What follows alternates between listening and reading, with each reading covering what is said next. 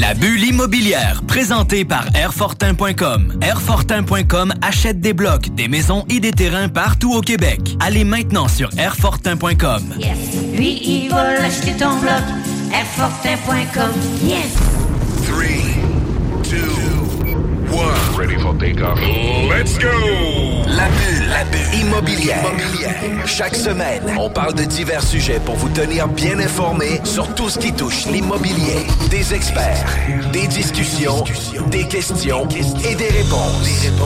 Avec votre animateur, Jeff Morin, courtier immobilier commercial et multilogement. Et Sylvie Bougie, avocate en droit des affaires. Pour le meilleur show en immobilier sur la rive sud et sur la rive nord. Un contenu détaillé. C'est là que ça commence. La bulle immobilière. On vous en apprend pour vrai sur l'immobilier. 969 FM.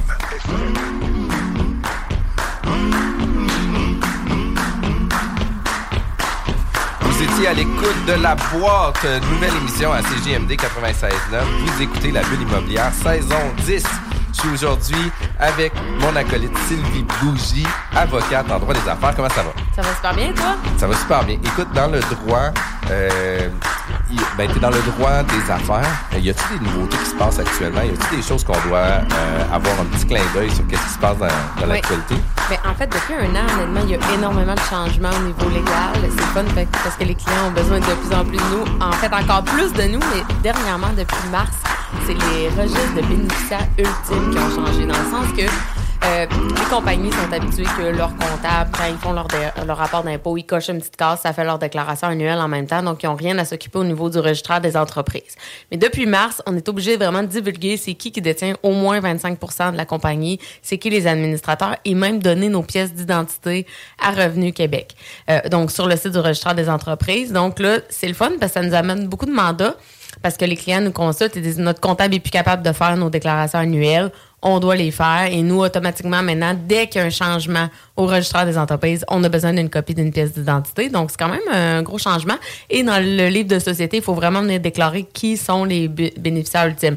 Par rapport à ça, c'est comme un peu, mettons que j'aurais euh, quatre actionnaires qui sont quatre compagnies, mais tu sais, il faut vraiment que j'aille gratter en arrière pour vraiment l'individu. Je peux pas juste écrire dans le livre de minutes maintenant euh, les quatre actionnaires là, euh, Inc. faut vraiment, puis tu sais, même si celle-là est détenue par une fiducie, tu sais, il faut vraiment les gratter jusqu'au dernier avec sa date de naissance. Fait que tu sais, c'est vraiment. Ah, ouais? Oui, oui, ils viennent vraiment gratter. Aïe aïe!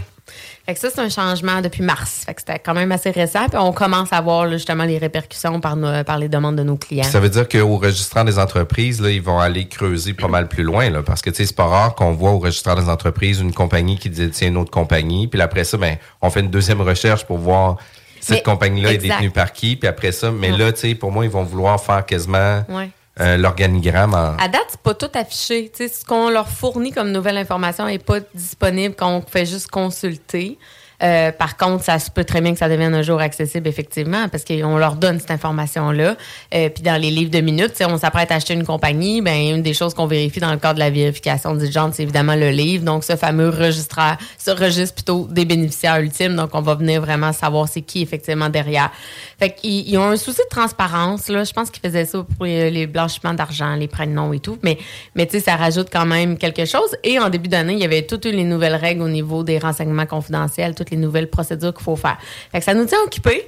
Euh, puis les, au niveau des renseignements confidentiels, c'est sur une, c'est sur trois ans les changements législatifs par rapport à ça. Fait que, tu sais, nous, on se tient à jour, on est là pour conseiller nos clients. Si ça vous intéresse, ce que je suis en train de dire, là, vigiquebec.com, euh, on a accès à l'infolette. Nous, on donne beaucoup, beaucoup d'informations à nos clients, là. Donc, il y a toujours des infolettes quand il y a une nouveauté pour que les clients sont au- soient au courant. Fait que, client, pas client, si vous inscrivez à l'infolette, vous allez avoir vraiment Ah. tous ces changements-là. Puis tu sais, en toute franchise, euh, les infolettes sont lues parce que à toutes les fois je les reçois, euh, il y a des articles qui viennent toujours me toucher. Puis je sais comment ça, je trouve ça intéressant.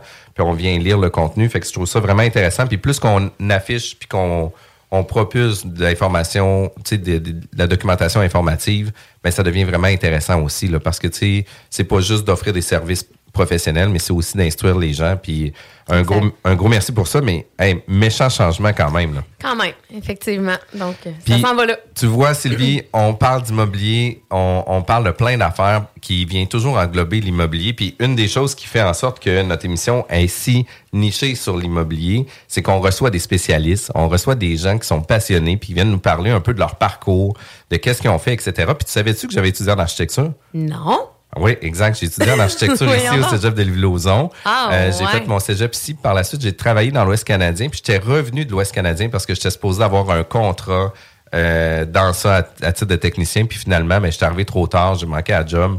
Puis c'est à cause de ça que j'ai parti mon école de badminton. C'est fou, hein? Mais écoute, Ben voyons je suis je suis un gars qui est ultra passionné. Maintenant, je suis courtier immobilier. On génère des centaines de transactions annuelles. Euh, on a une équipe immobilière qui est ultra performante. Mais tu sais, j'ai étudié par la suite en marketing international. Fait que moi, c'est vraiment plus un parcours naturel l'immobilier, le marketing, l'immobilier. Euh, tu sais, euh, l'architecture. Fait que j'étais comme un gars vraiment passionné. Puis aujourd'hui, on reçoit Antoine Guy, architecte, d'Atelier Guy, architecte. Comment ça va? Ça va bien, vous? Ça va super bien. Écoute, faut baisser un peu la pression. Ça Ouais. c'est tout est cool. Puis pour vrai, ça va être vraiment le fun parce que on, on l'a eu en pré-entrevue. Puis tu sais, écoute, les projets en menant, il y en a eu un puis un autre qui ont été réalisés. Vous avez des super beaux succès que vous avez accomplis aussi. Euh, vraiment un grand bravo. Mais Ben, avant de parler des accomplissements, j'aimerais ça savoir, mais qu'est-ce que c'est Atelier Guy puis Antoine Guy? Pourquoi l'architecture puis comment c'était- ça t'est venu à toi?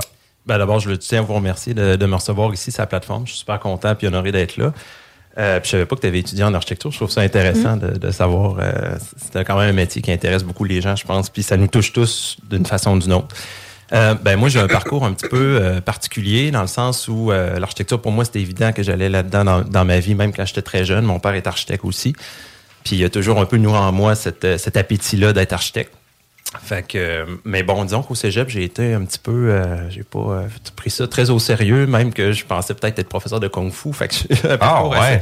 Bon, Ouais. sport, sport et Ouais, architecture, donc il y a des liens à faire. là. T'avais-tu été un athlète élite à l'époque? Non, j'en ai fait pendant cinq ans, puis euh, je tripais vraiment là-dessus. C'est à- cool, ça. compte. Fait que mon père est un peu découragé, il dit OK, il va lâcher euh, l'architecture pour aller là-dedans, mais non, finalement, le- la, la nature est revenue au galop, puis euh, je me suis relancé. Fait que donc, euh, bref, cégep, j'ai j'ai fini ça. Après ça, j'étais allé à l'école d'architecture à l'Université Laval, fait mon bac, ma maîtrise. Puis euh, à, la même époque, mon père, lui, euh, il finissait un petit, ben, sa carrière. C'est sûr qu'il était autour de 60 ans. Euh, puis lui aussi un, parcours un peu particulier. Il a décidé, pour différentes raisons avec ses associés, que le gros bureau qui avait démarré avant, qu'il qu'il laissera puis partirait un petit bureau vers la fin de sa carrière. Puis c'est ce petit bureau-là dans lequel moi j'ai décidé d'aller faire mes stages. J'étais un petit peu sur un dilemme à savoir si j'allais aller dans ce bureau-là ou avoir une expérience ailleurs dans un autre bureau que j'aurais aimé aussi avoir, mais je savais aussi qu'il était vers la fin de sa carrière. Fait que je me disais si un jour je reprends le bureau, ben c'est l'occasion ou jamais. Ouais, il y a une belle opportunité. Là. Il y avait une très belle opportunité, puis en même temps, tu sais, je savais que tout était à faire parce qu'on était juste trois bureaux, fait que c'était pas, c'était pas très gros. Fait qu'il y avait tout un, comme un, un landmark, une nouveau image de marque, euh, puis en même temps, ça, j'aimais ça, cette flexibilité-là. Fait que bref, j'ai commencé à faire mes stages là, euh, dès 2008 à peu près. Puis euh, l'été, puis après ça, je suis rentré à temps plein. Puis là, j'ai repris la firme, euh, j'ai changé le nom. À l'époque, c'était Claude Guy. Là, j'ai changé pour Atelier Guy. Deux ans plus tard, mon copain que j'ai rencontré à l'école d'architecture s'est joint à moi. Puis lui aussi, il avait cette vibe entrepreneuriale là. Euh, en même temps, on est super complémentaires. Lui il est plus gestionnaire, il est bon dans tout le PR, dans toutes ces choses-là. Il est vraiment une tête très euh, très entrepreneur. Puis moi, je suis plus le côté artiste là-dedans. Fait que ça faisait vraiment un bon match. Puis euh, finalement, de fil en aiguille, ben justement, le, le, Atelier Garchtek a vraiment cru. Lui est arrivé en 2014. Puis là, on a pris des mandats de plus en plus diversifiés. C'est sûr qu'à l'époque de mon père, le Claude Garchtek, c'était plus du multirésidentiel. Puis euh, nous, euh, on a après quelques années, vers 2016, on a ouvert un petit bureau de consultation Saint-Jean-Port-Joli. Puis là, de là, a rayonné le bureau. Puis on a ouvert un nouveau volet qui est plus sur euh, l'industriel, euh, l'utilisation du bois. On va en parler un petit peu plus tard. Fait que euh, comme ça, bon à mal, hein, l'entreprise a, a vraiment A vraiment grandi, là. Ouais, là, heure, on est rendu une quinzaine au bureau, puis on va même ouvrir la- l'actionnariat à trois futurs actionnaires au bureau qu'on est très heureux de faire. Donc, euh, voilà. C'est une façon de fidéliser, j'imagine, ces employés-là, l'ouverture à l'actionnariat. Oui. C'est- bien. Puis comment ça marche, le recrutement? Avez-vous beaucoup de difficultés ou c'est quand non, même... Pas, pas si pire, honnêtement. C'est c'est sûr que c'est un défi, mais en même temps, euh, ce qu'on s'est rendu compte, c'est que, bon, je pense que, veux, veux pas, ça se parle entre eux, puis eux autres, ils ont des amis, puis ils ont, des, ils ont beaucoup de relations. Fait que les gens qui sont rentrés au bureau dans les dernières années, d'un, sont super fidèles, il n'y a, pas vraiment de roulement. Je pense qu'on a mis en place quelque chose qui est vraiment une atmosphère très flexible, de confiance, puis, sais, comment dire, euh, c'est c'est très convivial, amical au bureau, puis on a un bel espace de travail, mais ça pour dire que les gens sont rentrés, puis ils connaissent souvent d'autres personnes, puis là, c'est par référence qu'ils rentrent. Puis, euh, C'est quand même cool. Fait que, tu sais, c'est une belle Ouais. philosophie puis c'est une belle culture d'entreprise. Euh, tu sais, euh, quand t'es venu ici, tu disais, Hey, je trouve ça le fun, ton ambiance un peu quasi. Oui, vous avez des bureaux professionnels, mais tu sais, vous avez le droit aussi d'être confortable puis de Ouais. pouvoir avoir un, un espace de travail agréable. Fait que, tu sais, je trouvais ça quand même vraiment le fun. Euh, puis, tu sais, une des, des philosophies que vous avez, c'est que vous voulez offrir euh, aussi le maximum de disponibilité aussi pour vos clients. Fait que, vous voulez pas juste Ouais. être dans des cases horaires, regarde dans mon calendrier Non. si je suis disponible ou pas. De quelle façon vous l'amenez à l'intérieur de la business? Parce que, tu sais, euh, on est dans des dans des services facturables à l'heure, ou tu sais, des fois, ça va être des forfaitaires de projets. Ouais. Euh, mais tu sais, souvent, les gens ils vont avoir peur euh, de téléphoner son professionnel parce qu'ils savent que l'appel de 15 minutes va être facturé à l'heure. Fait que, tu sais, euh, Ben, je dirais que. euh, comment je dirais ça? On a parti, tu sais, quand c'était Claude Architecte, c'était un petit bureau, puis il travaillait avec des promoteurs privés. Puis, avec des promoteurs privés, on apprend à prendre, ben, à prendre du risque. Je sais pas ce que je veux dire, mais être très disponible à notre clientèle, avoir une, comment dire, une relation d'interaction très proche. Tu exemple, quand le téléphone sonne, on le prend. Aussitôt, on essaie de répondre dans les, dans les heures. Fait que c'est comme une valeur qu'on a conservée au bureau, d'essayer de rester très proche, puis de donner un suivi très rapide, de pas faire durer les choses, puis de rester pro Ouais, c'est ça, de garder cette proximité-là. Les clients l'apprécient beaucoup. Puis c'est une culture qu'on essaie de, de fil en aiguille, de, de- aussi de transfert transparaître avec euh, nos nouveaux chargés de projet au bureau, de garder ce, ce contact client-là très proche. Parce que c'est quelque chose que les clients apprécient beaucoup, là, de ne pas sentir Ben que leur oui, dossier délégué à d'autres. définitivement, là, parce qui que pas tu sais, dans les, dans les coins. là. Ma première expérience avec un professionnel, je suis courtier immobilier depuis 2011, début, euh, tu sais, fin 2011. Écoute, j'ai commencé en septembre, puis en décembre, je m'incorporais, puis tu sais, j'ai fait la démarche avec un fiscaliste. J'ai eu une question par la suite, ça a duré 15 minutes, j'ai reçu une facture de 250 bières, j'étais comme, ben Ouais. non, Non, c'est pas comme ça que ça fonctionne. Puis là, c'était comme mes premières expériences professionnelles, puis j'étais comme, mais palais, tu sais, il va falloir que je sois concis dans mes Concis dans tes demandes. Parce que j'étais comme, écoute, moi, tu sais, je voulais comprendre, je voulais prendre le temps, etc. Puis j'étais comme, non, non, non, non, non, tu sais, euh, le timer, il roule, là. Fait que, Ouais. ça a été vraiment dans les premières expériences. Puis c'est au-delà de ça que vous vous démarquez, là. Vous avez fait des projets industriels, vous faites des projets neufs. Ouais. Euh, vous faites de l'agrandissement, de la densification, de la rénovation aussi de centres urbains. Ouais. Euh, puis beaucoup de multi, mais quand on parle de projets de rénovation, euh, rénovation dans des centres urbains, là, on parle des centres comme Québec, etc. Euh, oui, ben on, on a comme une vo- un volet hybride. Tu sais, comme je parlais tantôt, on a un petit bureau de consultation à Saint-Jean-Port-Joli. Euh, D'abord, ça a démarré à Québec, oui. Puis à Québec, on faisait beaucoup de projets multirésidentiels au départ. Fait qu'on était vraiment euh, niché dans le multirésidentiel. Mais de fil en aiguille aussi, avec euh, des clients qui développent beaucoup dans les quartiers centraux, il y a beaucoup de particularités dans les quartiers centraux. Tu sais, il y a le volet patrimonial, il y a le volet archéologique, il y a le volet des réglementations, euh, zonage. Fait qu'il y a vraiment beaucoup d'exigences. Même le, le ministère de l'Environnement, c'est les zones inondables dans le, dans le Vieux-Port. Fait que ça fait beaucoup de critères à respecter. Fait que, bref, on a développé une expertise à travailler dans ces milieux-là qui sont super sensibles. Puis, il- il faut évidemment assister notre client dans ce parcours-là qui est très long. Fait que dans les quar- quartiers centraux comme Québec, effectivement, on a fait beaucoup de projets d'exaucement, agrandissement, rénovation dans des vieux bâtiments. Puis, quand je disais volet hybride, c'est qu'exemple, dans le coin de Saint-Jean-Port-Joli, ben là, c'est plus du pavillonnaire, donc des nouvelles usines, des sièges sociaux. C'est là qu'on a développé l'expertise sur le bois, notamment, avec des partenaires locaux. Euh, exemple, Art Massif ou Linéaire Design aussi, qui sont euh, très pointus, nichés dans ce domaine-là. C'est quand même cool. Puis, Exaucement. Exaucement, c'est C'est qu'exemple, on va hausser, Ok. tu pars d'un duplex, on va monter d'un étage, ou euh, Oui, même oui, un oui. bâtiment en ce moment, il fait juste un étage, puis on en regarde pour le hausser de plusieurs étages. Je comprends. Fait que, ouais. Hmm, je quand même- d'apprendre un mot. C'est quand même cool, hein? Puis les, au niveau des services, ben tu sais, vous êtes vraiment là dans l'accompagnement complet. Là. Tu sais, on parle justement de, de développement harmonieux, d'assister des clients dans les développements de leurs projets, euh, de l'analyse de potentiel, parce que tu sais, au-delà de faire des plans, de commencer au départ par l'analyse de potentiel, c'est quand même cool que vous faites ça. Là. Oui, et puis un site, tu sais, c'est.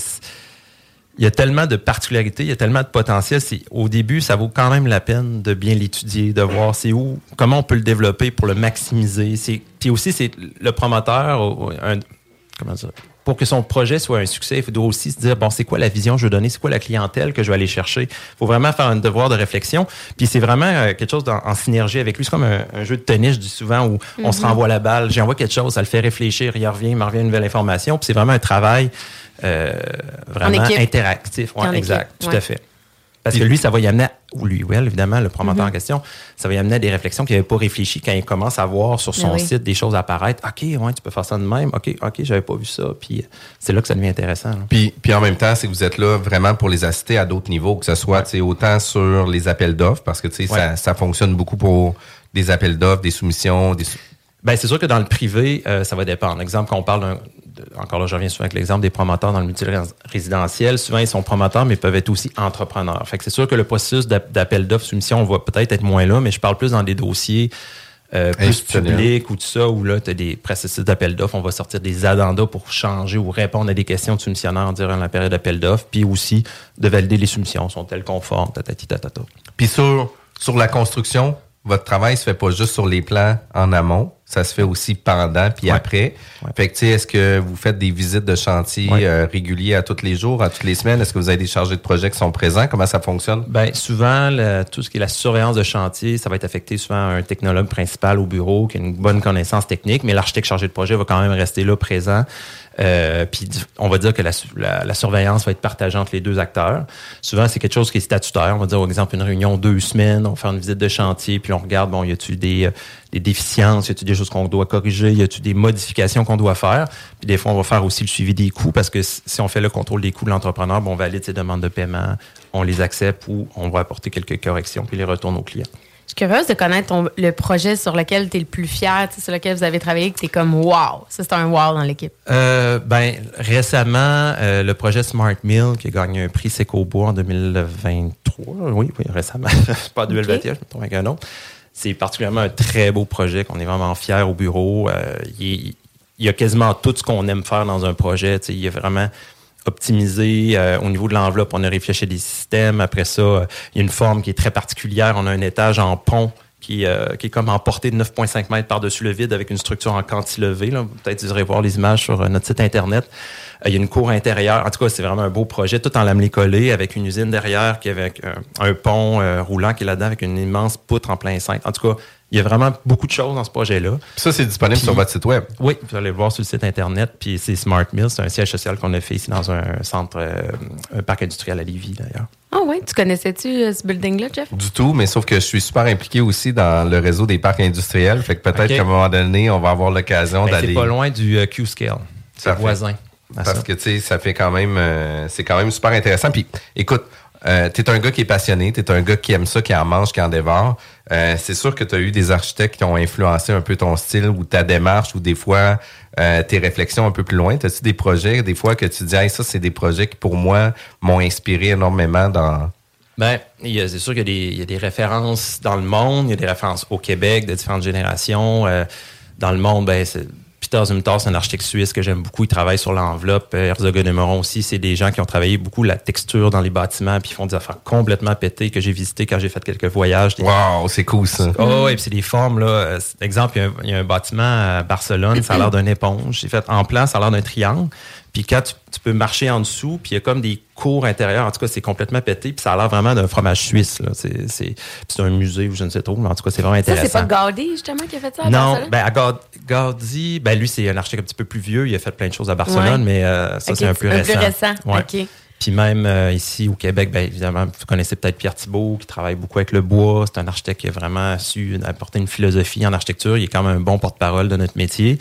Puis Agence spatiale ici aussi à Québec, que je trouve qu'ils font vraiment. C'est pas les seuls, mais euh, j'admire beaucoup leur. euh, Mais leur surtout, surtout Atelier Guy Architecte aussi. Là. Exact. Ça, Ça, c'est- c'est notre équipe. Yes. Toute, toute votre équipe, c'est c'est sûr. mes meilleurs. C'est mes meilleurs. Nos émissions sont toujours disponibles en podcast sur nos sites web jean-françois-morin.ca, labulleimmobilière.ca, vigiquebec.com et aussi sur toutes nos plateformes podcast, euh, Spotify, Google Podcast, Apple Podcast et, Et Balados! La bulle immobilière, présentée par Airfortin.com. Airfortin.com achète des blocs, des maisons et des terrains partout au Québec. Allez maintenant sur Airfortin.com. Yes. Lui, il va l'acheter ton bloc. Œuvre d'art pour les yeux et les papilles. Vous écoutez CJMD, classique rap, hip-hop actuel, unique au Québec. Aujourd'hui, nous sommes avec Antoine Guy, architecte de Atelier Guy Architecte. Euh, c'est une personne que je côtoie régulièrement dans le réseau immobilier. C'est une personne que je côtoie aussi euh, à l'extérieur pour divers événements. On est des passionnés de l'immobilier, fait qu'on se côtoie dans divers réseaux. Fait que je trouve ça quand même euh, super intéressant. Puis la dernière fois qu'on s'avait parlé un peu plus, c'était justement au colloque euh, du réseau immobilier. Puis c'est là que je t'avais invité parce que vous aviez un kiosque là-bas. C'était vraiment cool euh, les présentations que vous aviez euh, amenées là-bas. Puis on voulait en apprendre un peu plus sur justement Atelier Architecte, de quelle façon vous, vous travaillez, puis c'est quoi les nouvelles tendances. Puis tu sais, il y a, y a plusieurs euh, lignes directrices ou des lignes de pensée en architecture. Il y en a qui vont prendre un chemin où ce que tu sais, c'est telle façon de faire qu'on doit concevoir. Il y en a d'autres qui vont dire, oh non, nous, c'est de notre façon qu'on doit le faire. Euh, le bois, c'est c'est quelque chose qu'on voit de plus en plus, qui a été intégré depuis une quinzaine, vingtaine d'années. Ouais. Euh, Puis, c'est quoi les avantages du bois? Écoute, il y en a de beaucoup. il y en a de nombreux avantages du bois. Euh, nous autres, un peu, euh, on travaillait déjà avec le bois depuis dans certains projets, mais c'était surtout réservé à des petits projets mineurs avant. Tu sais, On, on sait tous, on fait des maisons en bois d'ossature légère, c'est c'est commun. Mais ce qui est nouveau aujourd'hui, depuis quelques années, comme tu l'as dit, c'est qu'on l'utilise dans des bâtiments multirésidentiels de plus que, exemple, trois étages. Le code maintenant le permet. Euh, puis aussi dans des bâtiments parfois institutionnels ou commerciaux, même quand le, encore une fois, quand le code le permet. Fait que il y y a à la fois eu un lobbying, no- notamment par Bois, pour essayer de promouvoir le bois. Puis nous autres, on a embarqué là-dedans de fil en aiguille par un peu des, concours, de circonstances, comme je disais tantôt, parce qu'on a développé sur la côte du Sud, puis on a travaillé avec des collaborateurs qui sont très forts. Exemple, Saint-Jean-Port-Joli, vous savez peut-être que c'est vraiment le- l'endroit, la mecque de la sculpture sur bois depuis longtemps. Puis euh, avec tout ça, euh, c'est construit comme d'une culture locale d'utilisation du bois. Donc je parlais justement en massif et linéaire design qui travaille avec ce savoir-faire-là. Fait que bref, tout ça pour dire que nous autres, on a travaillé avec, avec cette ressource-là. Mais oui, les avantages, il y en a plusieurs. Euh, D'abord, ben, c'est on le sait tous, une ressource qui est locale, une ressource qui est renouvelable, c'est une ressource qu'on a en abondance. Euh, c'est aussi, c'est peut-être quelque chose qu'on sait moins, mais quand on fait des bâtiments en structure de bois, on stocke du carbone dans nos bâtiments. Ça veut dire qu'au lieu que les arbres vont, par exemple, euh, donné, un arbre, ça va ça va pourrir, dépérir, puis ça va émettre du carbone dans l'atmosphère. Ben, quand on le coupe avant ça, ben, ça vient stocker justement du carbone. Donc, un mètre cube de bois dans une construction, ça sauve une tonne de carbone dans l'atmosphère. Fait que c'est vraiment une façon euh, très ben, originale. De, en fait, de faire sa part finalement au niveau des gaz à effet de serre. L'autre façon aussi, euh, c'est que comment dire, faire euh, trans la formation euh, de, du bois et euh, sa construction, ça émet beaucoup moins aussi de gaz à effet de serre qu'une structure d'acier ou de béton dans sa construction. Parce que là, sais, on doit extraire le minerai. Exact. Après ça, on doit faire fondre le minerai, on Ouais. doit mouler le minerai, travailler le minerai. Fait que, tu sais, Ouais. ça fait en sorte que, tu sais, c'est beaucoup plus simple de travailler avec un, un arbre, là, tu sais, Oui, la Ça machinerie. demande moins, c'est moins énergivore finalement pour transformer un, un bio de bois ou un arbre en une poudre de bois qu'un minerai en poudre d'acier. tu sais. Là, la, la question quiz de la néophyte Sylvie Bougie. non, mais tu sais, pour l'APH Select, là, quand on parle des critères là, développement durable et tout, est-ce que ça fait partie de ça quand on choisit nos matériaux de construction puis qu'on prend le bois versus. Euh, Là-dessus, je suis moins connaissant parce Non? que je sais que c'est un nouveau programme qui est rentré en compte. Puis il y a le volet un peu euh, accès universel, il y a le volet euh, énergétique avec le nouveau code CNEB 2015. Puis je pense qu'il demande d'être 20% supérieur. Puis il y a aussi un volet, euh, l'autre chose, c'est quoi donc? C'est, je pense, l'abordabilité des logements Exact. aussi. Fait que je pense qu'il traite peut-être moins de l'utilisation du bois Ok. ou de ça. ouais. Puis, Parce que je trouvais ça intéressant, là, quand Oui. même, avec les impacts. Il aurait Ouais. pas en tenir compte. Mais écoute, dans, dans mes projets avec les, les entrepreneurs avec lesquels je travaille, euh, tu sais, les, les dernières constructions, quand on regarde les constructions, sont toutes faites en béton. Là, Tu sais, actuellement, là, sont majoritairement tous faites comme ça. Puis avec mes entrepreneurs, ils ont dit, ah, ben écoute, on a commencé à réévaluer nos projets si on pouvait pas les faire en bois. Puis on parle d'immeubles de 5, 6 étages. Ouais. Puis là, j'étais comme, ah ouais, j'ai dit, crime, je trouve ça cool. Puis, Ouais. tu sais, j'aimerais ça que tu puisses me glisser un mot sur c'est comment maintenant qu'on peut, euh, je veux pas dire contreventer un bâtiment en bois aussi performant qu'un un immeuble de béton, mais de quelle façon que la- la- l'ossature devient euh, performante?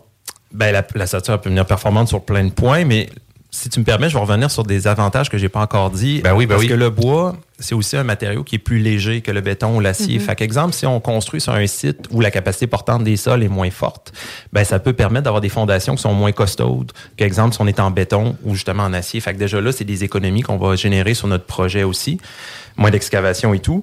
Euh, au niveau de sa construction, ben encore là, il y a différents types de, de, structures. Tu peux avoir le sature légère, comme je disais tantôt, on voit ça dans le rési- le résidentiel, assez commun. Mais aussi, on a le lamelé collé. Ça, le lamelé collé, c'est des, grosses de, des grosses poutres de bois qui sont des petites pièces, en fait, qui sont collées ensemble, qui sortent des usines en, préfabriqué. Tu as les poutres et tout. Puis les pontages de bois, tu as différents systèmes. Tu as le, des madriers de bois embouffetés. Tu peux avoir euh, des CLT, c'est des lamelés croisés. Puis tu as des euh, NLT. Fait que là, c'est plus technique, mais bref, il y a différentes euh, techniques qui viennent notamment de l'Europe aussi au niveau de ces, ces constructions-là. Moi-même, j'habite dans un bâtiment qui est construit en lamelé collé euh, dans Saint-Roch, qui avait été construit à l'époque, je pense, par GM Développement, mais puis euh, c'était un des premiers bâtiments euh, résidentiels, six étages en bois à Québec, voire même au Québec. Puis vous connaissez peut-être la tour Origine aussi, qui a été faite il y a quelques années. oui. Qui fait 13 étages, tout en lamelé collé aussi, avec évidemment les noyaux de cage sont en béton. Mais euh, je pense qu'ils ont pu prouver que pour euh, la résistance au feu, le bois allait avoir la même résistance que, exemple, si tu la faisais en bloc de béton. Euh, ils, ont, dû faire des, des, d'études pour prouver la résistance auprès de la RBQ, qui était avant était assez récalcitrante à accepter ça. Ben oui, puis je m'avais fait dire, moi, à l'époque, que le bois avait des, euh, des propriétés, des fois même plus intéressantes que l'acier, parce que quand on arrive dans des euh, dans des sinistres majeurs, des feux, euh, dans des usines, etc., mais tu sais, qu'est-ce qui va arriver? Puis on le voit beaucoup dans des dans des bâtiments de ferme.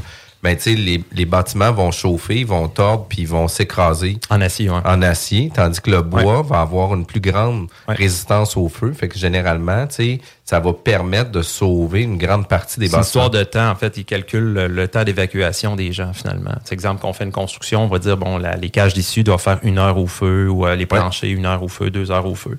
Euh, L'acier, effectivement, dans le dont on le considère incombustible comme le béton versus le bois qui est considéré combustible, puis dans les anciens codes, c'était très limitatif. Mais maintenant, euh, comme tu le dis, l'acier, il faut le protéger aussi parce qu'il peut se tordre. Fait que ça, tu vas mettre du gyps, ça, tu vas mettre un genre d'élément euh, projeté en béton qui va Ouais. conférer une résistance au feu. Alors que le bois, tu peux le laisser apparent euh, sous certaines conditions. Euh, c'est juste que les ingénieurs vont euh, surdimensionner les éléments de structuraux pour qu'ils puissent ca- calibrer le temps où la poudre va rester en place, exemple pour une heure. Fait qu'elle va être juste un petit peu plus épaisse parce qu'ils calculent le temps que la carbonation vienne euh, toucher. Affecter la structure. Exact, Ouais. exact. C'est quand même fou, hein? Ben oui. Puis en même temps, on va se le dire, le bois, c'est chaleureux. Oui. Puis, tu sais, Oui, nos oui. studios, Vraiment. nos studios sont en bois, ça sent le bois. Tu sais, Ouais. on arrive puis on, on tombe dans un mood un peu plus relax, je trouve. Là. Effectivement, puis j'ai euh, récemment on avait été, on avait un gala justement, c'est qu'au bout pour une remise de prix pour euh, le projet Smart Mill qu'on avait été chercher.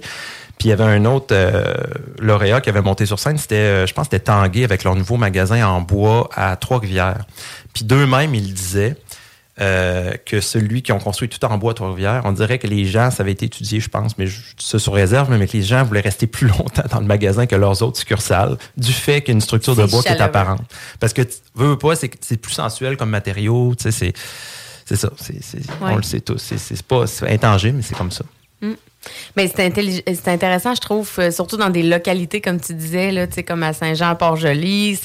On le sait, l'architecture, vous, vous créez un impact. Là, vous, Ouais, ouais. vous pouvez changer vraiment la vision d'un espace. C'est ça le but aussi. Oui, fait puis- que de- d'être en harmonie avec la nature, d'être en harmonie avec les espaces ambiants. Je pense que non, c'est Ah, super intéressant. Il y a plusieurs constructions qu'on on se promène en voiture, puis tu sais, les constructions qu'on s'arrête notre regard le plus longtemps, c'est ceux-là qui a du poids apparent. Là. Tu sais, Quand on prend Henri IV, puis qu'on on descend Henri IV, à droite, il y a dans le parc industriel un bâtiment, je me rappelle pas c'est quoi le nom du bâtiment. euh, de- Kruger, ça se peut-tu?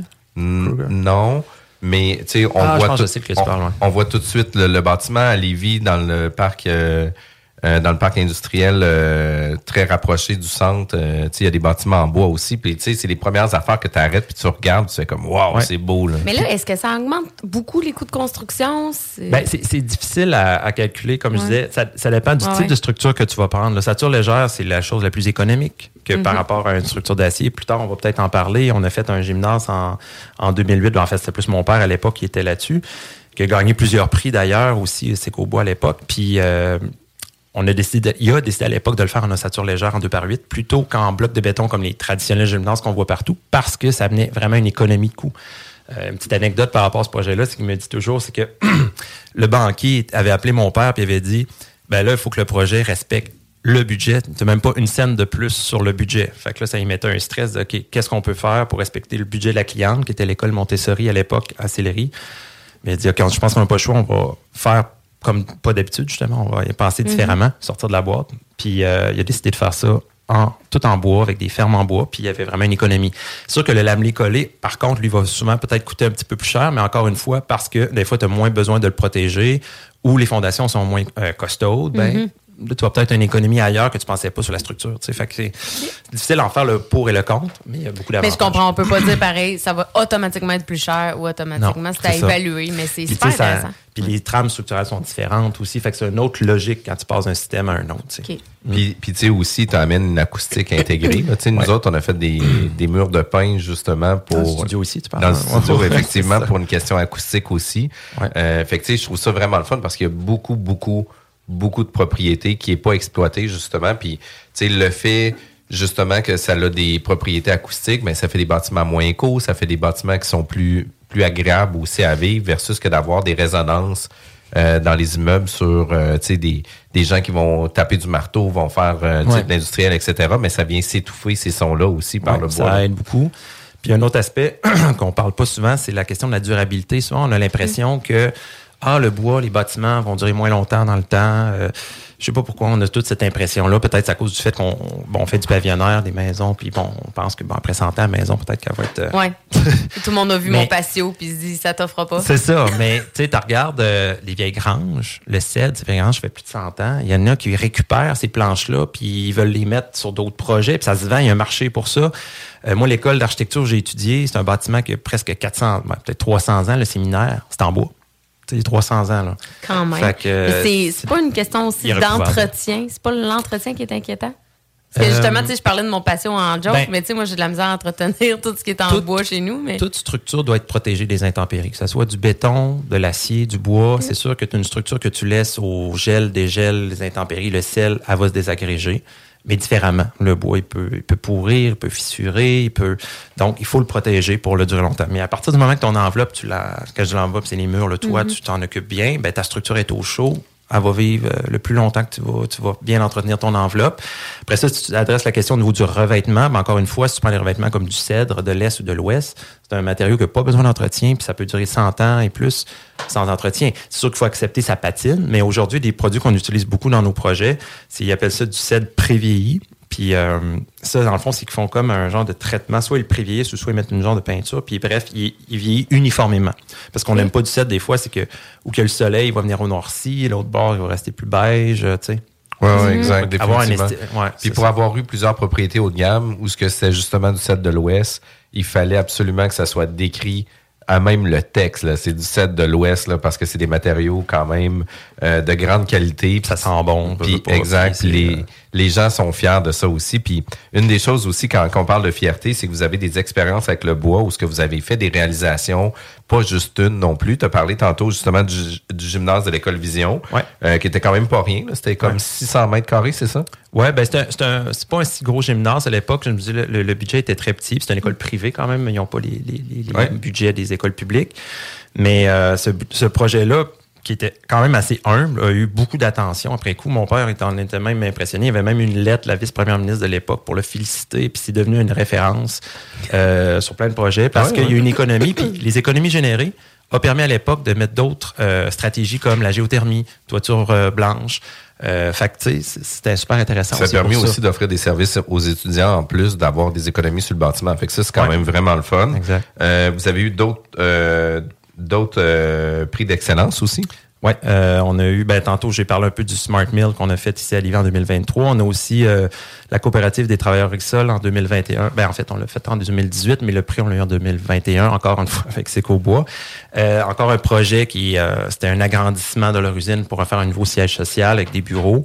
On l'a fait sur une cour intérieure, ça fait que ça fait que les espaces intérieurs sont super lumineux parce que justement, le, le, le bâtiment est comme mince, si tu veux. C'est comme un genre de C en plan. Puis euh, on a été très, tu sais, dans le fond, dans le bois aussi, une question d'optimisation, dans le sens où, exemple, je disais tantôt, le sature légère, c'est plus, c'est moins coûteux. Puis le lamelé collé, c'est plus coûteux. Parce qu'on a fait dans ce projet-là, c'est que où qu'il y avait des espaces plus fermés, encloisonnés, on n'avait pas besoin d'avoir euh, la structure apparente. On a utilisé le sature légère en bois, en mur porteur, puis même des fermes pour le toit, alors que dans les endroits plus communs, les circulations et tout, là, on a été vers le lamelé collé puis avec des belles poutres de bois apparentes et des madriers. Puis même, une chose qu'on a, deux particularités dans le projet, c'est exemple les murs rideaux en verre, là, comme les bâtiments. là, au lieu d'avoir des meneaux en aluminium, qu'on voit, comme on voit souvent dans le commercial, on a utilisé des meneaux en bois qui sont à la fois portent le mur de verre, mais aussi portent le toit. Fait qu'ils ont deux rôles, dans le fond, structural, puis aussi pour le verre. Fait que ça amène vraiment une belle optimisation. Puis même au niveau de l'enveloppe, on a optimisé au niveau de la composition, pour lequel on a une subvention aussi. Fait que, euh, J'aimerais ça, tu sais, on parlait tantôt, là, en première, au premier bloc, on parlait de comment vous vous différenciez justement un peu des concurrents. On se cachera pas, il y a quand même beaucoup de, de boîtes d'a- d'architecture. Ouais. Gagner des prix, j'imagine, c'est des choses que, tu sais, ça vous fun. donne beaucoup de notoriété, Oui, oui, j'imagine. sûr. Euh, y a-t-il d'autres façons que vous faites euh, du démarchage de clients? C'est quoi Ah, ben, démarchage, on est, euh, mon collègue puis moi, on fait, on est inscrit dans différents groupes d'affaires, chambre de commerce, euh, réseau immobilier, Rive-Nord, Rive-Sud, euh, Corporation des parcs industriels. Fait qu'on fait, euh, même, je suis- moi, je suis dans les jeunes mécènes de l'OSQ, l'Orchestre symphonique de Québec, à titre de bénévole là-dedans. Donc, j'avais une rencontre juste ce matin, justement. Euh, fait qu'on on est un petit peu, on essaye d'être presque partout, même nouveaux actionnaires. Il y en a un qui s'inscrit dans le RAV. Fait que, il y a comme, il y a ça. Et on fait aussi de la présentation un petit peu. Des fois, on rapproche les médias pour euh, parler de certains points, points de vue, comme on le fait aujourd'hui d'ailleurs. Puis euh, aussi, ben, on a participé à des concours d'architecture aussi. Quand même cool, hein? Ben puis, oui, vraiment. Puis, est-ce qu'il y a des perspectives innovantes qui s'en viennent sur le bois ou Oui. sur qu'est-ce qu'on va faire avec ça? oui, effectivement. On a un projet actuellement qui est assez pété. euh, on appelle ça une résille de bois. Ouais, c'est, je, te- je vois que tu te demandes c'est quoi ça de résille. Imagine-toi comme un genre de tissu de maille finalement, Ouais. là, que les membrures sont en bois. Fait que, en plan, ça a vraiment l'air d'un quadrillé bien ben ordinaire, mais quand tu le regardes de la rue, du paysage, ça va être une courbe. Ça va être vraiment quelque chose de super organique. Fait que c'est comme un voile de bois qui va être déposé sur un espace intérieur. Ça va être un nouveau siège social. Puis euh, c'est toutes des pièces qui vont être toutes différentes. Fait que ça demande des logiciels hyper puissants de calibrage, de, de, connect, de tout euh, faire la, la, la programmation des connexions qui vont être toutes différentes à chaque croisement des membrures de bois. Puis aussi pour calculer les pièces. Puis après ça, pour découper les pièces aussi. Ça prend des, des découpeuses numériques. Donc, ça demande vraiment des technologies. Encore là, c'est venu de Suisse, puis ça s'en vient ici. Puis euh, c'est vraiment euh, Puis, est-ce que, super pété, est-ce que là. ces Ben oui, fabrications-là se font directement ici au Québec Ouais. ou on doit aller vraiment à l'extérieur? Non, ben en fait, l'entreprise auquel je pense, elle, euh, c'est une découpeuse, je pense, deux axes, trois axes. On n'a pas les quatre axes comme en Europe. Parce que les autres, ils font des arcs, des arcs de cercle là, dans tous les sens, dans un sens et dans l'autre. C'est vraiment pété. Ok. Vous pouvez voir le, le centre Pompidou, je pense, ou Beaubourg de chez Gourouban. Il a fait un projet assez pété là-dessus. Mais bref, au Québec, on commence. Ça serait la première, je pense, au Québec, au Canada comme euh, structure. C'est quand même cool. Puis c'est à quel endroit que ça va être situé, ça? On Je ne vais pas mettre droit? trop de précision. Ça va être sur la côte du sud, la rive sud. Ah ouais, ça Ouais. va être vraiment cool. Fait que ça, pour vrai, là, il va falloir garder un œil là-dessus. Euh, je trouve ça, je trouve ça vraiment le fun. Puis tu sais, euh, on, on a, puis tu sais, souvent quand on parle de projet d'architecte, c'est toujours pété, etc. Oui, tu sais, on veut amener, euh, tu sais, la boîte à beurre à un autre niveau, là, tu sais, parce qu'il faut faire attention aussi de toujours, sais, oui, c'est beau optimiser, optimiser, puis rendre ça le, le plus simple possible, mais tu sais, il y a toujours un, un, un projet avec un niveau artistique qui est important Ouais. aussi à garder. Puis, tu sais, on, on laisse des traces pour plusieurs, tu sais, centaines d'années des fois. Là. Fait que, tu sais, pourquoi pas le faire correctement Ouais. dès le départ. Là. Oui. Ben, tu sais, c'est important de bien cerner le besoin de nos clients, leurs attentes. Puis c'est sûr que des projets où on le sait, on a plus de marge de manœuvre pour faire de la création, de l'innovation, mais il y en a d'autres qu'il faut être plus euh, pragmatique. Puis c'est correct aussi, tu sais, il faut choisir, j'allais dire nos batailles, c'est pas des batailles, mais il faut choisir quel type de service qu'on rend pour quel type de projet. C'est pas tous les projets qui sont applicables à certains programmes, à certains usages. Fait que Ah, ça, puis là-dessus il y a aussi, toujours euh, le conflit aussi. Est-ce qu'on y va pour garder un budget qui fait encore du sens pour la construction ou on Ouais. explose un peu le budget pour avoir un peu un, un truc funky aussi? Puis les promoteurs, souvent, ils vont dire, écoute, je comprends le, le volet funky. Moi, qu'est-ce que je veux? C'est que ça s'autofinance puis que la Ouais. banque me prête 100% du projet. Ouais. Puis ça, des fois, ça doit être confrontant. Fait que, tu sais, Oui. Oui, mais on arrive quand même à trouver des solutions pour optimiser puis mettre les, on va dire, les sous à la bonne place. Des fois, il y a des choix qu'on se dit, ben ça, je pense qu'on pourrait mettre ça de côté ou faire dans une seconde phase. Puis là, ici, surtout investir là-dessus parce que c'est le landmark, c'est la signature. Puis là, ben, exemple, l'enveloppe, c'est quelque chose souvent que j'ai comme, comme philosophie de c'est peut-être pas la place où il faut couper parce que l'enveloppe protège tout. Puis l'enveloppe, on la changera pas. La décoration intérieure, le design intérieur, c'est important, mais c'est des choses qui vont vivre 10 ans, 15 ans. Mais l'enveloppe, ta brique, tu ne changeras pas dans 10 ans. là. C'est fait pour durer 40, 50 ans. Fait que ça vaut la peine d'investir sur une bonne brique, des bonnes fenêtres, parce que c'est ce qui protège tout le reste, la structure, puis ton intérieur. Que- Puis tu sais, moi, c'est ce que j'adore de l'architecture d'époque. C'est toutes les, les insertions qu'ils faisaient avec la maçonnerie. Tu sais, il n'y a pas un mur qui était flat d'en bas jusqu'en haut. Il y avait toujours des insertions qui étaient faites. Ouais. Euh, il y avait, des impostes qui se faisaient. Il y avait comme Ouais. plein plein de, de, de détails architecturaux qui donnaient un autre look au bâtiment. Ouais. Là. C'était- Ça faisait vraiment toute une différence. Puis on essaie de, à chaque fois qu'on fait un projet, on essaie toujours de dire, OK, comment ça va vieillir dans le temps? Être un peu au-dessus des tendances, des modes, parce que les modes, ça passe. Un bâtiment, ça passera pas, on le fait pour qu'il reste là longtemps. Fait qu'on le fait dans une sorte de vision assez classique, contemporaine, mais classique qui il va bien vieillir finalement, Ouais. puis que la personne, le prochain propriétaire qui va l'avoir va être fier d'acheter ça, puis euh, que ça va être intemporel. Moi, ce que je sens, c'est de la passion. Sens-tu Ah la oui. passion, C'est- Jeff? C'est d'explorer le projet. Hein? On voit les étoiles, vous le voyez pas, vous, là, à la, à la maison, mais les, les étoiles dans les yeux dès qu'on parle de projet, c'est vraiment inspirant. Vous êtes à l'écoute de CJMD. Toutes nos émissions sont en diffusion le samedi en direct, donc euh, au 96.9, le samedi à 11h et en rediffusion sur toutes nos plateformes. On va parler après ça de densi- densification des zones urbaines. Ça va être vraiment intéressant, donc restez à La bulle immobilière, présentée par Airfortin.com. Airfortin.com achète des blocs, des maisons et des terrains partout au Québec. Allez maintenant sur Airfortin.com. Yes. Lui, il va acheter ton bloc. Chemin Craig, Saint-Nicolas. CJMD, le 96.9 à Lévis. Vous êtes à l'écoute de la bulle immobilière avec Jean-François Morin, courtier immobilier chez nous. Vendons votre maison. Vous avez un projet de vente, vous avez un projet d'achat, mais encore mieux, un projet d'investissement. Contactez-moi, jean-françois-morin.ca ou sur mon cellulaire 418-801-8011. Je suis fou de même, je donne mon numéro de téléphone ouais, à la radio. fou de Bing, même. Dans une grosse période, on est au début juin, les transactions arrêtent plus, puis tu donnes ton numéro de téléphone, j'aime ça, t'es un gars de défi. On aime ça, toujours co-animé avec Sylvie Bougie, avocate en droit des affaires chez Vigie Service juridique. Oui, exact. Vigiquebec.com fait prendre rendez-vous directement via mon lien Calendly sur mon site.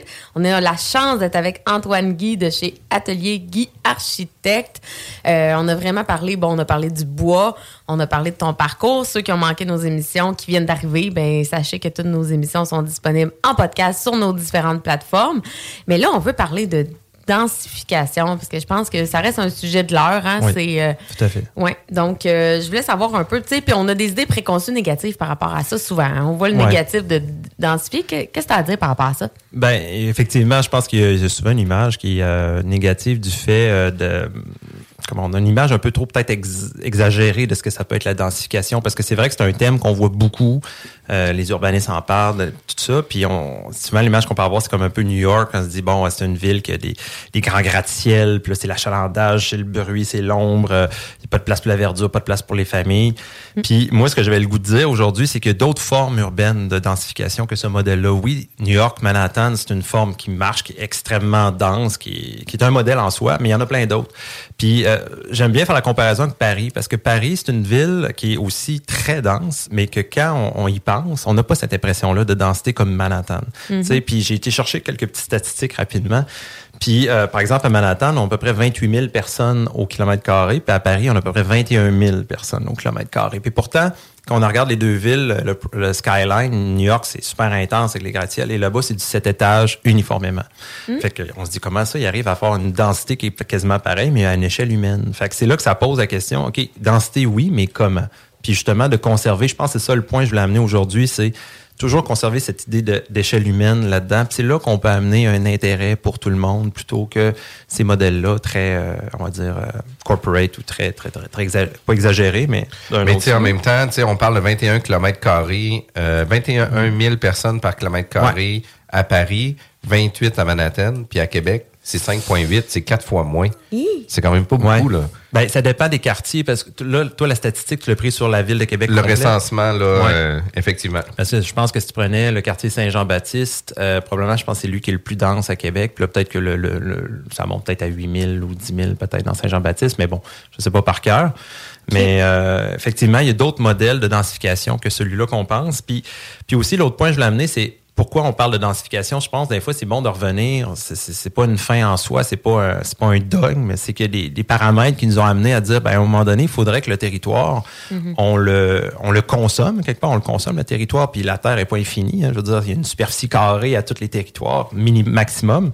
Fait que qu'est-ce qu'on peut faire pour optimiser? On parle d'optimisation en énergétique, mais il faudrait aussi peut-être l'adresser au niveau du territoire. Puis euh, justement, ben, il y a les raisons environnementales, on le sait tous, c'est protéger. Si la ville est plus compacte, ben, on protège les écosystèmes, on protège nos forêts, on protège aussi nos terres agricoles qui nous nourrissent. hein. On sait qu'on est dans un monde où la population mondiale va augmenter. Et la pression sur les écosystèmes va augmenter aussi. Fait que je pense que c'est un peu dangereux euh, d'aller euh, sacrifier les meilleures terres agricoles qui sont souvent au pourtour des villes. C'est là Mhm. qu'on a les terres arables les plus profondes pour faire la culture agricole. Fait que oui, on peut faire la culture urbaine, mais est-ce que ça va être la seule solution? Bref, c'est des réflexions que je Puis- trouve importantes de Ouais. mettre en place. Puis tu sais, moi je trouve qu'au niveau de l'urbanisme, là, il devrait avoir différents, différents layers qui soient, qui soient réfléchis aussi. Là. Tu sais, on a le layer d'aujourd'hui, c'est quoi le c'est quoi le vol d'oiseau, de qu'est-ce qu'il y en est. Puis tu sais, si jamais la densification est nécessaire, ben tu sais, on, on va agrandir les périmètres pour construire des plus gros bâtiments aussi. Fait que tu sais, on pourra pas construire une tour sur une- un terrain d'unifamilial. Il va peut-être falloir avoir euh, 6, 8, 10 terrains d'unifamilial pour pouvoir construire une tour qui va faire du sens.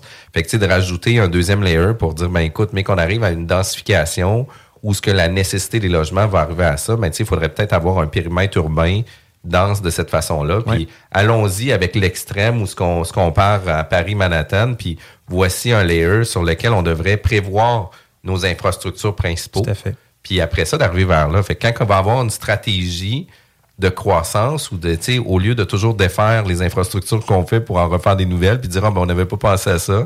Ah, ben, on n'avait Ouais. pas pensé Ouais, à ça. Mais, tu c'est sais, de rajouter trois couches de layer, pour moi, ça changerait complètement la, la donne. Il y a beaucoup de choses dans ce que tu dis qui sont super intéressantes. Effectivement, d'abord, quand on parle de densification, il y a différents modèles, puis il y a beaucoup de modèles applicables à différents milieux. Tu sais, il y a des milieux très denses où, euh, on pense à Montréal ou que le métro, c'est sûr que là, ça justifie d'avoir des bâtiments qui sont plus hauts.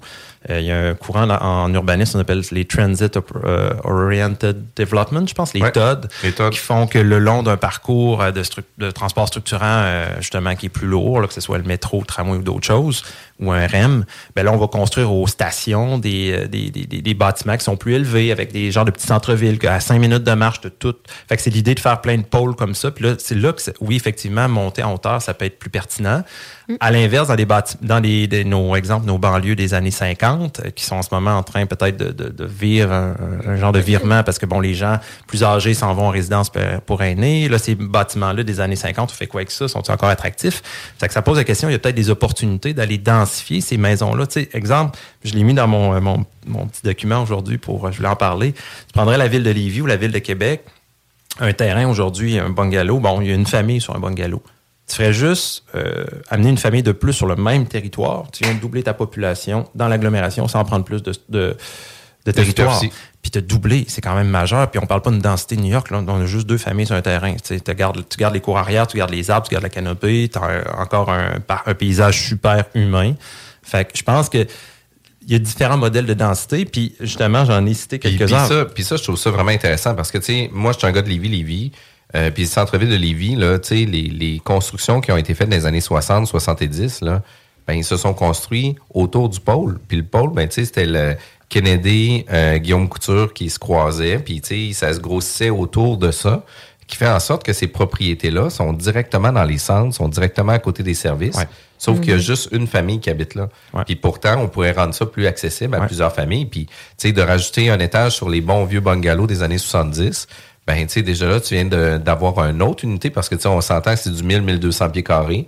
Tu viens d'avoir une deuxième unité qui est disponible. La cour permet d'avoir quatre voitures sans aucun problème. Fait que, tu sais, je trouve ça vraiment intéressant d'amener cette réflexion-là aussi, là. Oui. Puis, tu sais, c'est- le fun aussi de regarder un peu ce qui se fait ailleurs. Puis, euh, pour venir aujourd'hui, j'ai fait quelques petites recherches. Puis, on sait tous que Vancouver, c'est un modèle assez intense là, de, de ville. L'abordabilité là-bas est juste pas là. c'est une ville qui ex- coûte extrêmement cher où vivre. Puis, justement, ben, cette problématique-là qu'ils vivent, qu'on vit pas encore ici, même bien que c'est cher, mais c'est pas comparable. là. Euh, Là-bas, ça amène des idées, des stratégies qui sont super intéressantes. Puis je voulais mettre, je voulais parler un peu comme par exemple, ils ont tous revu leur règlement de zonage, je pense en 2018, pour permettre sur un terrain qu'un propriétaire pourrait dire de subdiviser son lot, puis dire, par exemple, dans ma cour, je vais aménager une Un bachelor. un bachelor, une petite construction accessoire, une petite maison pour une famille, ou sais-tu, oui, les maisons bigéranas, en tout cas, tu me comprends. De deux générations. De deux générations. Merci, ouais, c'est ça. C'est comme, c'est-tu un ou une baguette? Moi, je prends deux baguettes. Ouais, c'est ça. Ouais. Mais tu sais, c'est super cool. Tu dis, Ben OK, oui. ça, ça peut amener des gens qui ont peut-être pas les moyens de vivre dans ces quartiers-là. Ah, ben, du coup, ils peuvent venir vivre dans ces quartiers-là. En plus, ça va remplir le transport commun qui va être encore plus efficace, achalandé. Puis, ça permet à la personne peut-être de vendre un lot, ça lui permet un revenu. Fait c'est- il y a plein d'avantages à revoir. Fait que, bref, il faut que peut-être les municipalités ici au Québec commencent à songer avoir plus de flexibilité, d'agilité dans leur règlement pour s'assurer des formes urbaines qui vont être un peu plus flexibles, qui vont répondre aux enjeux d'aujourd'hui parce qu'il y a plusieurs gens, types de personnes. Il y a des familles, des familles unifam- ben, unifamiliales, c'est-à-dire monoparentales, euh, des familles éclatées, il y a des gens seuls, des personnes âgées. Fait qu'il faut vraiment, puis si on veut attirer aussi plus d'immigration, Ben oui, ben oui. il faut avoir différents modèles qui s'inscrivent à différentes clientèles. Puis tu sais, pour les séparations, je trouve que c'est vraiment une bonne idée, tu sais, d'avoir euh, chacun sa maison sur le même terrain, avec des rideaux opaques, par exemple. là. Très opaque. Un ou deux rideaux. avec chacun son garage jusqu'à la rue pour pas qu'on sache qui qui rentre, qui sort. Pas de dans- fenêtre dans la maison accessoire. Non, mais tu sais, c'est quand même super intéressant. Puis c'est des choses que, tu sais, on a eu l'occasion de parler avec euh, plusieurs personnes au niveau de la densification, au niveau du zonage, de l'urbanisme, etc. Mais, tu sais, c'est jamais mentionné, c'est jamais réfléchi de cette façon-là non plus. Puis, tu sais, les conseils de ville, sans dire que c'est clos, euh, ben, tu sais, les stratégies sont jamais établies à long terme. Sont Non. Exact, c'est ça que j'allais dire. C'est ça que je trouve plate. C'est qu'on agit sur des mandats. On dirait que c'est sur le mandat. Comme, OK, on, a- on est là pour un mandat de de quatre, vision. quatre ans. Ben, qu'est-ce qu'on fait pour les quatre prochaines années? Au, lieu de penser long terme, puis justement, comme on dit, de penser euh, l'immigration, ben, comme on dit, les séparations, mine de rien, c'est ça pareil. Là. Ouais. Il y a- puis il y a beaucoup, de, même des couples maintenant qui, a- qui décident de vivre séparément. Donc, ça prend, ça prend de l'espace, ça prend des maisons, ça prend. euh, Exact. Puis, tu sais, la, la, la, la, société, la société évolue. On a eu la pandémie récemment. Ça a amené aussi d'autres façons de vivre. Euh, les gens ont peut-être besoin de travailler avec, euh, à la maison avec des bureaux. Fait que même dans les condos aujourd'hui, j'ai des promoteurs qui me disent, ben là, c'est important d'avoir un bureau euh, dans le condo. Ouais. Fait que ça amène d'autres façons de faire. Mais notamment au niveau de la vision, t'en parles super intéressant. Tu sais, je pense que les Européens sont très forts là-dessus. Je sais qu'à Paris, ils ont fait une réflexion, euh, ça fait quoi, 5-10 ans, je sais pas trop, ils ont pensé Paris 2050. Puis ils ont fait un grand concours euh, de réflexion auprès d'architectes d'urbanistes qui ont fait plein d'hypothèses. Puis c'est pas juste du, du pelletage de nuages, ils sont arrivés avec des vraies décisions euh, concrètes là, sur différents aspects, notamment sur le transport. Exemple, Paris, en ce moment, sont en train de construire le grand euh, système métropolitain de transport, une genre de grande ligne périphérique de métro je pense que c'est la plus longue en construction en Europe actuellement, pour aller desservir tous les quartiers périphériques. Ça, c'est un élément, mais il y en a d'autres. Fait que quand tu projettes une ville, ça se construit sur 20, 30, 40 ans. Ça prend- tu sais, quand- à partir du moment que tu as une vision, il faut après ça mettre ça en place. Pas comme une maison. Fait que il faut penser la ville, il faut réfléchir la ville dans comment on va vivre en 2050. Il faut vraiment faire un devoir de, de- devoir de projection, puis pas l'analyser sur nos paramètres d'aujourd'hui. Il faut l'analyser sur des paramètres futurs. Ça demande un travail d'anticipation, Oui. mais on n'a pas le choix de le faire parce que la ville de demain ne sera pas la ville d'aujourd'hui. On ne vivra pas de la même façon. L'intelligence artificielle va amener des opportunités. Fait que il faut vraiment l'analyser d'une autre façon que celle d'aujourd'hui. Puis une des choses que j'aimerais que tu puisses euh, nous donner, c'est quelques conseils juste avant de finir dans un développement de projet. C'est sûr que tu sais juste ce volet-là, on pourra en parler pendant des Ouais. heures. là. Euh, mais tu sais, si on y va bullet point ou tu sais sur différents éléments qu'on devrait faire sur euh, euh, tu sais, notre planification dans nos développements de projet, de quelle façon tu Ben, un projet, euh, quel que soit le projet, il y a toujours des étapes, des échelons, des écueils à traverser. Puis le, le plus grand conseil que je peux toujours donner, c'est d'être bien informé. Ça, c'est important parce que quand tu es bien informé, tu peux éviter plein de problèmes.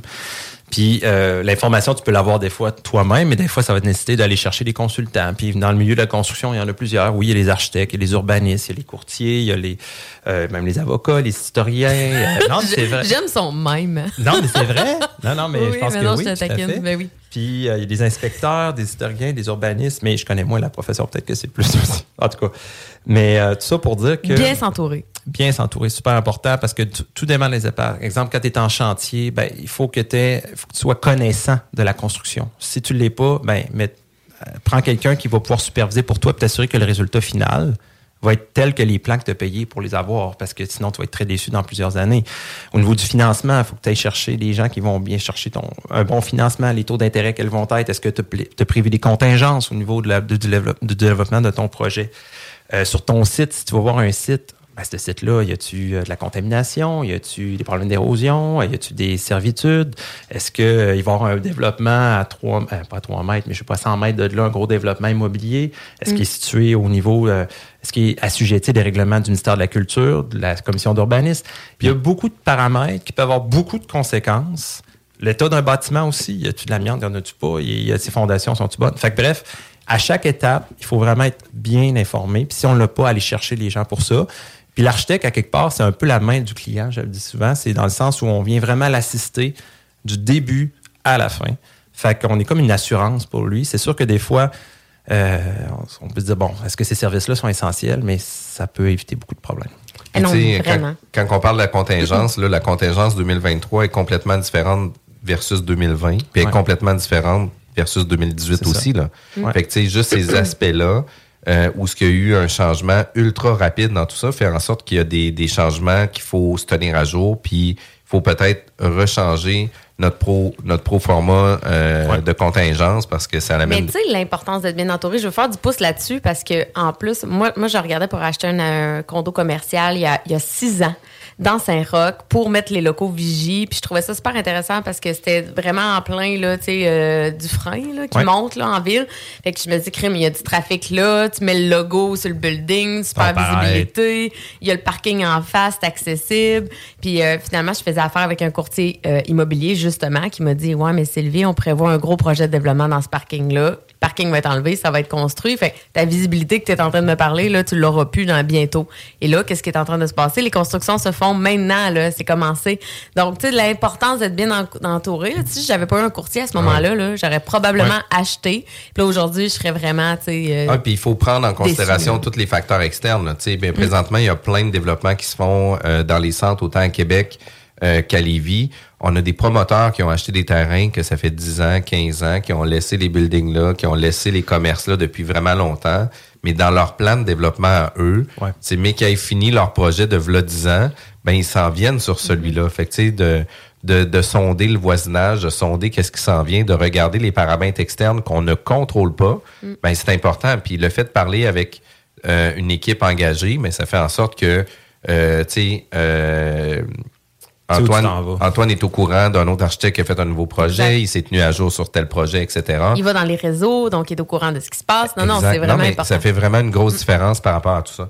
Écoute, pour vrai, là, Antoine, c'était incroyable. Euh, c'est sûr qu'on va avoir l'occasion peut-être de, de, de se revoir, c'est sûr, dans des événements, mais peut-être aussi de te réinviter dans quelques dans quelques saisons à la bulle immobilière. Ça va être plaisir. assurément là, de nouveaux projets, de nouvelles euh, de nouvelles récompenses sur tes nouveaux projets d'architecture. Ça va être vraiment cool. Euh, vous êtes à l'écoute de la bulle immobilière avec euh, Jeff et Sylvie. Oui, meilleure façon de te rejoindre, mon cher, pour finir. Euh, mon Dieu, ça peut être euh, par courriel ou par euh, téléphone, tout simplement. Mon numéro de téléphone au bureau.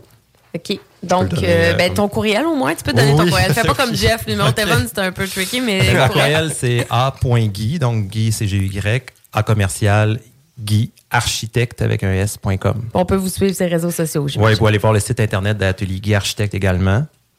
Puis pour façon. vrai, allez voir les photos, allez voir les Ben projets. oui. C'est des réalisations incroyables. Ça vaut vraiment la peine de, de regarder vos projets. Un gros bravo pour vos succès. Ben, Euh, merci de des- m'avoir invité aujourd'hui. À vous deux, c'est super impressionnant. C'est des, belles Vraiment. sour- c'est des belles sources d'inspiration. Manquez pas le bingo aussi demain avec la gang à Chico. Passez une belle journée. Bonne fin de semaine tout le monde. La bulle immobilière, présentée par Airfortin.com. Airfortin.com achète des blocs, des maisons et des terrains partout au Québec. Allez maintenant sur Airfortin.com. Yes. Lui, il va l'acheter ton bloc. Airfortin.com. Yes.